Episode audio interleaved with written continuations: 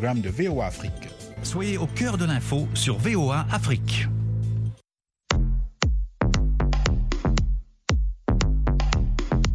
Le monde féminin. Féminin. Féminin. Féminin. féminin. Hey, you, over there. Please don't waste my time with that stare. Don't be looking, this piece is rare. I'm too cool for school, I know it's not.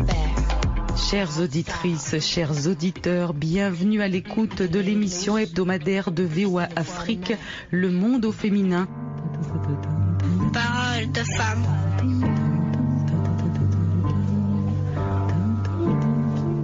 Le continent africain affiche le pourcentage le plus élevé de femmes entrepreneurs au monde et elles utilisent jusqu'à 90% de leurs revenus dans l'éducation, la santé et l'alimentation de leur famille. Mais la grande majorité pratique des activités de subsistance alors qu'elles pourraient développer des entreprises et créer des emplois.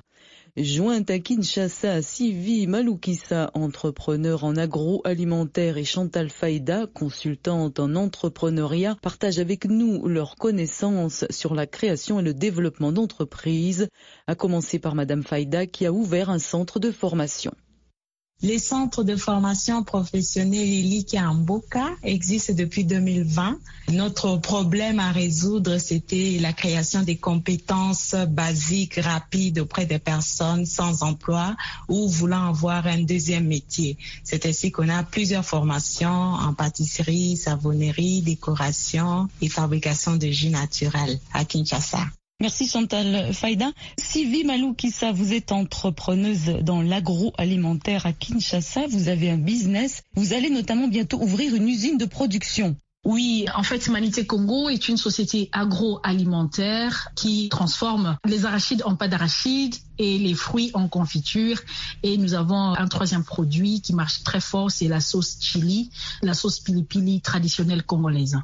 Et euh, effectivement, cette année, nous sommes sur notre troisième scale-up à partir du moment où on a commencé très très petit start-up dans ma cuisine, juste une production de quelques pots. Le chemin a été long, mais euh, neuf ans après, euh, on est sur l'implémentation d'une euh, usine complète automatique de production de pâte d'arachide et de production de sauce chili. Et à côté, bien sûr, on n'arrêtera pas avec les confitures qui seront toujours produites à l'ancienne dans des casseroles euh, en cuivre comme on aime bien avec le goût euh, fait maison. Et vous allez avoir une quinzaine de machines, n'est-ce pas, dans votre usine, c'est cela? Une quinzaine de machines sur la production de la pâte d'arachide mmh. et puis quelque chose comme euh, sept machines sur euh, le chili. Ça nous fait quand même un ensemble en tout de un peu plus de 25 machines qu'on doit faire tenir et faire marcher chaque jour.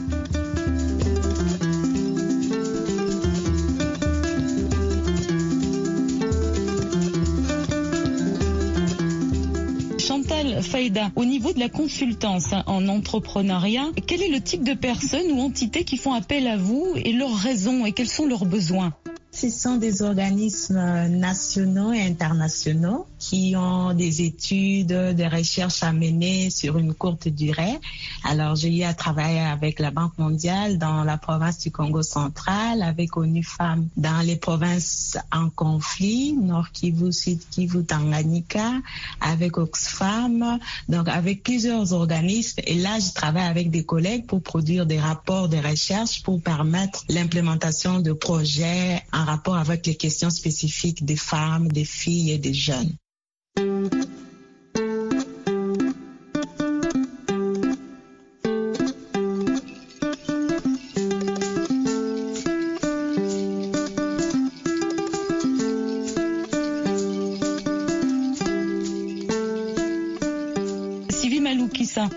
Petite entreprise informelle est généralement à une simple activité de subsistance hein, pour couvrir les besoins de la famille sans véritable profit. Alors comment dépasser ce stade, dégager un bénéfice, développer son entreprise en quelque sorte? Ce n'est vraiment pas évident euh, dans notre pays de quitter la petite entreprise génératrice de revenus pour aller vers une entreprise plus grande, formelle, euh, carrément une usine. Il y a plusieurs barrières, la première étant une barrière mentale. Les femmes sont les plus entrepreneuses dans notre pays, un peu plus que les hommes qui sont beaucoup plus orientés carrière et emploi. De toutes les façons, les entreprises recrutent plus d'hommes. Donc, la nature faisant les choses, les femmes sont beaucoup plus euh, dans l'entrepreneuriat. Et pour que celle-ci quitte son entrepreneuriat et crée une entreprise, il y a toute une barrière mentale qui s'est installée avec des idées préconçues sur le rôle de la femme qui doit rester à la maison. Une femme ne doit pas rêver trop grand, une femme ne doit pas aller dans, dans l'audace d'affronter les grandes choses. Il y a ce côté qui euh, empêche beaucoup de femmes d'aller plus loin. Il y a aussi l'ignorance. Hein. Beaucoup de femmes ignorent qu'elles peuvent faire mieux, qu'elles peuvent faire plus grand. Et le manque de modèles, c'est aussi euh, très criant chez nous. Par exemple, dans l'agroalimentaire, il y a 20 ans, quand je rêvais de l'agroalimentaire, je n'avais pas une seule personne, même pas une femme noire, congolaise comme moi, qui avait une usine de transformation alimentaire. Il n'y en avait pas. Je devais créer ce modèle. Parfois, les gens me disaient que je rêvais trop et ce n'était pas normal, ça n'existait pas. C'est seulement aujourd'hui que nous voyons quand même des personnes en train de le faire et même là, nous n'avons pas encore de très grandes productions le secteur industriel reste quand même assez petit et les femmes dedans sont encore plus petites. Donc il y a cette barrière mentale des idées préconçues qui est là. Ensuite, il y a le problème de la formalisation elle-même. C'est pas évident de formaliser une entreprise. Il n'y a pas un système tampon chez nous. C'est-à-dire que de la start-up à l'entreprise qui vole de ses propres ailes, c'est seulement cette année que l'État congolais a créé la loi sur l'entrepreneuriat et qui tient compte et définit les droits et les devoirs d'une start-up. Il n'y avait pas ça. Le même jour où on se formalisait, le même jour, on avait déjà des taxes faramineuses à payer. Les femmes qui n'arrivent pas à se battre sur le terrain, à négocier, psychologiquement, elles sont fragilisées et se brisent et elles perpétuent le mythe de l'impossibilité.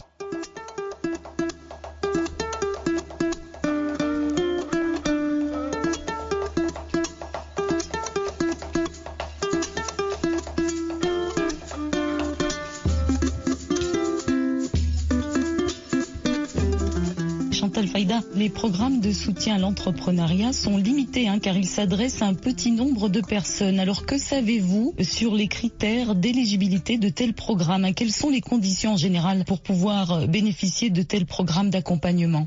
Alors, la RDC, avec une population de près de 70% qui vit dans une extrême pauvreté, en l'occurrence à moins de 2 dollars le jour pour plus de 73% de sa population, il y a beaucoup de programmes du gouvernement qui sont mis en œuvre depuis peu de temps avec le soutien des partenaires techniques financiers. Et pour la plupart des exigences, c'est vraiment abordable aux femmes. C'est dire qu'il faut d'abord être une femme économiquement active qu'on vous trouve sur un marché, qu'on vous trouve dans une activité euh, productrice, qu'on vous trouve avec un employé ou avec une patente, un document légal. Et il y a même des programmes pour lesquels la patente n'est pas exigée. Cependant, il faut avoir le courage de suivre les procédures. C'est dire qu'il faut participer à des formations en entrepreneuriat, élaboration de plan d'affaires, accès au financement, mise en réseau avant de pouvoir bénéficier des subventions et même être constitué en coopérative pour pouvoir voler de ses propres ailes, mais avec le soutien d'autres femmes entrepreneurs. Et donc la RDC aujourd'hui fait face à beaucoup de problèmes en termes de production locale il y a vraiment euh, les, questions des crises sécuritaires et violences qui ont détruit les tissus économiques et sociaux et qui font ce qu'il n'y a pas de production interne. Et cela fait à ce que notre pays importe beaucoup et recherche des devises, ce qui crée une désorganisation en termes d'accès aux devises. Donc le taux de francs congolais ne cesse d'augmenter et ça fait ce que beaucoup d'entreprises sont en train de fermer à cause de cette instabilité ou inflation monétaire. Et il y a aussi les grands problèmes de chômage. Les chômage tous beaucoup plus les femmes. Et quand on est chômeur, on manque d'expérience professionnelle pour pouvoir entreprendre demain. Quand on n'a jamais eu à gérer un personnel, il sera difficile d'être entrepreneur en train de recruter un grand nombre d'employés et ne pas pouvoir les gérer, ne pas pouvoir les garder avec soi. C'est souvent ça les types d'obstacles qui sont traités dans les formations à l'intention des femmes dans des programmes du gouvernement.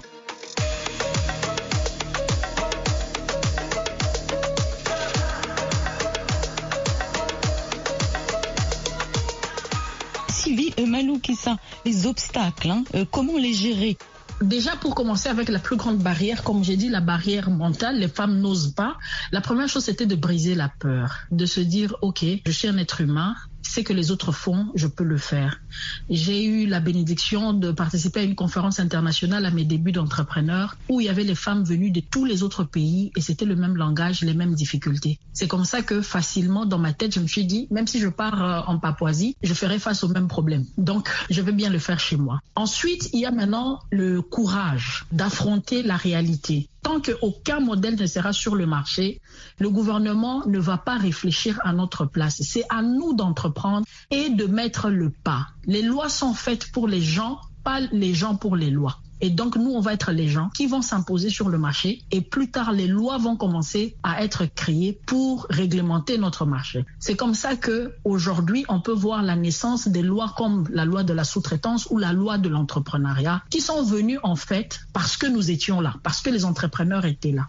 Et mhm. l'accès au financement est lié à la compétence de la personne. Les femmes doivent juste se donner les moyens de leur politique. Moi, je veux avoir une grande usine et donc je me forme et je cherche les compétences d'une gestionnaire d'une grande usine. Avec ça en main, les finances viennent. Si elle veut, elle va trouver l'argent.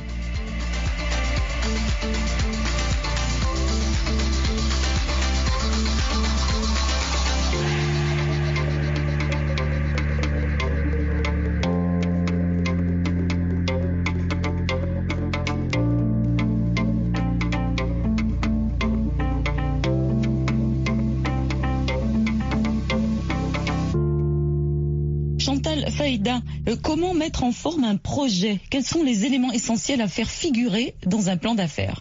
Je pense que pour euh, monter un projet, il faut d'abord savoir qu'il y a une différence entre entrepreneuriat et business. L'entrepreneur, c'est quelqu'un qui met en place un système qui génère des revenus pour soi. Donc, c'est très difficile. C'est un nouveau produit qu'il cherche à mettre sur le marché et ce produit doit répondre à un problème. Tandis que celui qui fait le business, il survole sur des opportunités pour gagner des petits revenus. Donc, c'est pas durable et c'est pas trop productif comme entreprendre. Alors, pour monter un plan d'affaires, il faut avoir une vision. C'est-à-dire qu'est-ce que je vais faire, qu'est-ce que je vais apporter comme solution au problème dans mon entourage. Ensuite, fixer les objectifs à court terme, c'est-à-dire d'ici trois ans, où est-ce que je vois mon entreprise. Et également, il faut toujours se faire accompagner pour les personnes qui n'ont pas toutes ces compétences. Aujourd'hui, il y a des incubateurs qui sont payants, mais qui accompagnent toute personne ayant une idée. Après ça, il faut parler de soi, c'est-à-dire quand on est entrepreneur, on a un background, on a une histoire avec l'idée qu'on veut lancer. Il faut mettre ça en avant et songer à avoir des ressources humaines qui vont aider parce qu'on n'a pas toutes les compétences, peut-être en comptabilité, en fiscalité, en ressources humaines. Quand on se fait accompagner d'une équipe, à ce moment, on est en train d'avancer vers son plan d'affaires et également avoir les états financiers, c'est-à-dire calculer combien va m'écouter l'unité que je vais produire, que je vais mettre sur le marché, combien ça m'écoute et est-ce que je gagne. Et tenir compte de la concurrence parce qu'on n'invente rien, tout existe déjà, mais il y a toujours une touche innovative ou originale de chaque entrepreneur. À ce moment, il faut mettre ça en avant et ne pas avoir peur de la concurrence. Mais également faire appel à des capitaux, à des finances, à des personnes euh, qui peuvent investir parce qu'aujourd'hui, il y a beaucoup de gens qui ont l'argent, mais ne savent pas quoi en faire. Et il manque des gens de confiance qui ont des idées d'affaires pour pouvoir investir et gagner sur l'année ou même un peu plus tard, après cinq ans. Donc, il faut en parler d'abord dans son entourage direct, c'est-à-dire cercle privé, la famille, les amis, les anciens collègues, et un peu plus tard, songer à la banque ou aux coopératives.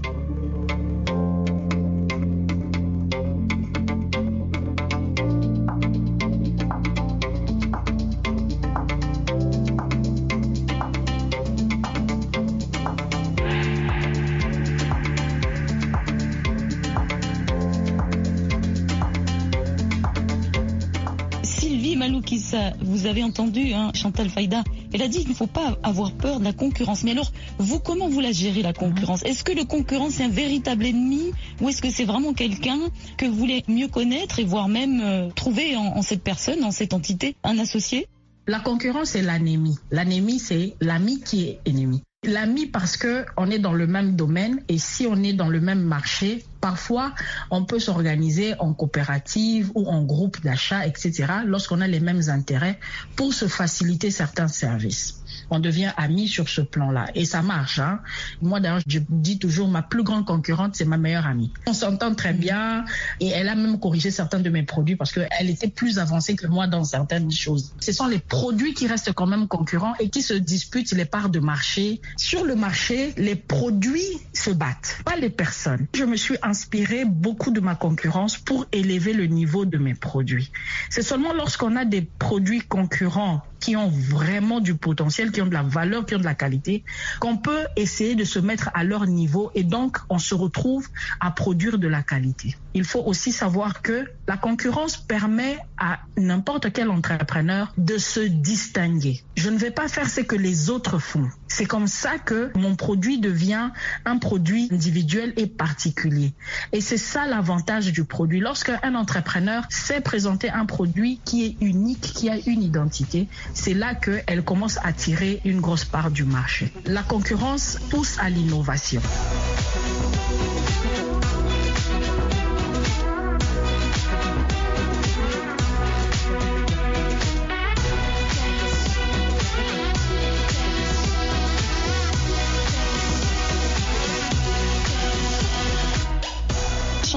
Faïda, comment se faire une clientèle, la garder, ne pas la perdre hein? Quels sont les éléments essentiels pour entretenir une clientèle et les erreurs à éviter? Alors là, je vais donner euh, la clé de 4 P qu'on a toujours encouragé aux entrepreneurs de pouvoir bien retenir. Donc, il faut bien présenter son produit, les premiers P. Donc, faire une bonne étude du marché avant de lancer son produit. Le D, c'est la place, les lieux où on va pouvoir vendre son plantation. Le troisième, c'est les prix. On ne doit pas rabattre les prix, mais en même temps, il faut se faire des clients. Donc, ça, c'est quelque chose de capital que doit retenir l'entrepreneur et les derniers P, c'est la promotion ou la distribution ou le marketing. Donc ces quatre P doivent permettre à l'entrepreneur de pouvoir bien ficeler son projet et espérer gagner sur le long terme.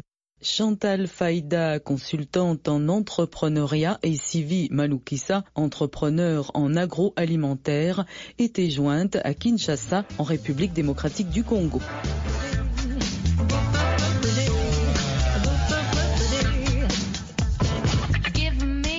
Féminin de VOA Afrique, une émission taillée sur mesure pour toi à travers le regard des femmes et des jeunes. Les engrais organiques tels que le fumier sont utilisés depuis huit millénaires sur le continent européen, notamment pour les céréales comme le blé et l'orge et les légumineuses comme les pois et lentilles. À cette époque, les agriculteurs du Proche-Orient utilisaient aussi les excréments d'animaux comme combustible. De nos jours, l'engrais à base de bouse de vache est commercialisé dans le monde entier pour fertiliser les terres. Au Togo, un jeune agriculteur a repris le flambeau de cette méthode ancestrale dans la localité de Kévé où il forme des agricultrices à son approche respectueuse de l'environnement. Amena Signon a rencontré Jérémy Gada en séance de travail avec un groupe de femmes. Nous sommes à l'Académie paysanne Nénon-Néné située à près de 60 km de Lomé. Jérémy Gada, le promoteur, est en pleine séance de démonstration. Ici, il s'agit de la production de biofertilisants à base de bouse de vache, de son de riz et d'autres ingrédients. Dans sa ferme, cet ancien journaliste reconverti en agriculteur sensibilise et forme en majorité les femmes paysannes de la région sur les pratiques agroécologiques. Aujourd'hui, faire de l'agroécologie, c'est un impératif pour tout agriculteur en termes de rendement, en termes de bénéfices, pour sa santé, pour sa famille et pour l'environnement même. Donc c'est très très très important. Et en termes financiers, c'est là où c'est plus capital. C'est l'agroécologie permet de diversifier les sources de revenus. Avec son académie, Jérémy réalise une agriculture régénératrice des sols, productive et durable. Un modèle qui s'avère plus efficace que celui utilisé par l'agriculture conventionnelle et que ces femmes paysannes ont décidé de s'approprier pour optimiser leur rendement. Autant de nos aïeux, les terres étaient bonnes et il n'y avait pas de produits chimiques. Aujourd'hui, les choses ont changé avec les engrais chimiques. Lorsque tu utilises ces engrais une fois et que la saison suivante tu n'en fais plus usage, la récolte n'est pas bonne. Mais ces pratiques dégradent nos terres. On a appris à produire des engrais bio et des pesticides bio pour lutter contre les insectes. C'est ce que j'utilise maintenant et les résultats sont intéressants. Pour avoir un rendement important, je suis obligée de recourir aux engrais chimiques. J'ai appris à cultiver autrement maintenant. Grâce à de nouvelles pratiques agricoles plus saines, c'est meilleur. Ces pratiques saines et écologiques, Jérémy les expérimente depuis 5 ans déjà sur ses terres avec satisfaction. Amena Sillon pour VOA Afrique, Lomé.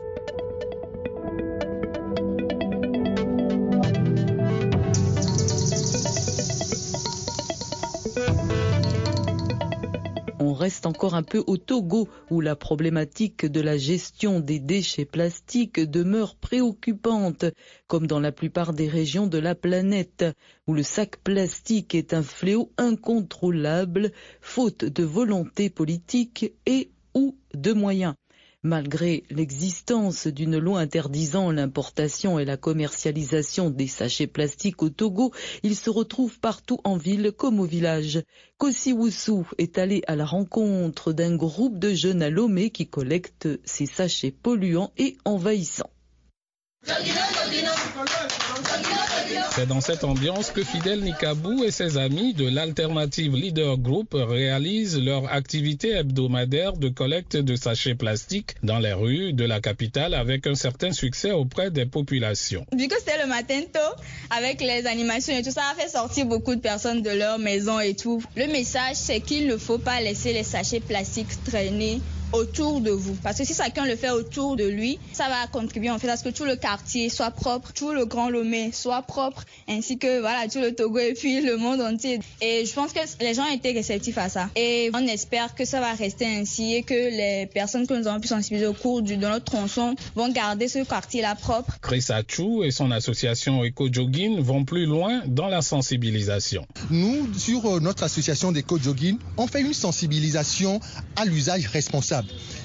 c'est-à-dire, vous utilisez les plastiques, mais juste après avoir euh, utilisé euh, ces, matières plastiques, remettez-les dans des créneaux où des centres de tri peuvent les récupérer, plutôt que de les laisser dans la nature. L'Agence nationale de la salubrité publique du Togo, ANASAP, expérimente depuis une année déjà un projet dénommé Togo sans déchets dans les communes de Lomé.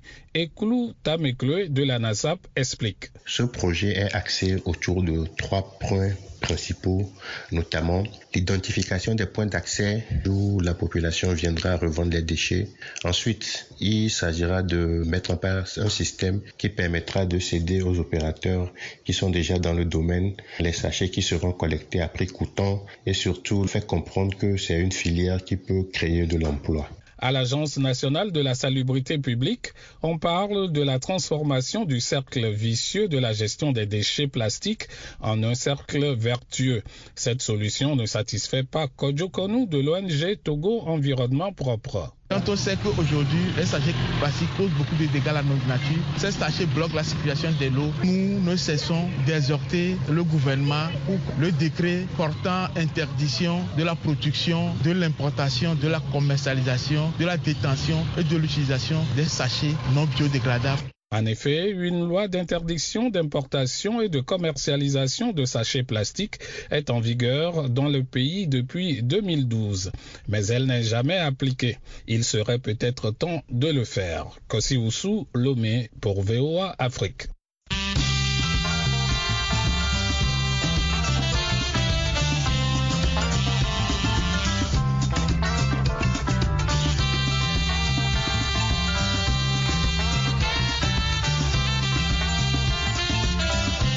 Le monde au féminin, c'est tous les mardis et samedis à 19h05, temps universel. C'était Nathalie Barge avec vous. À bientôt et bon courage.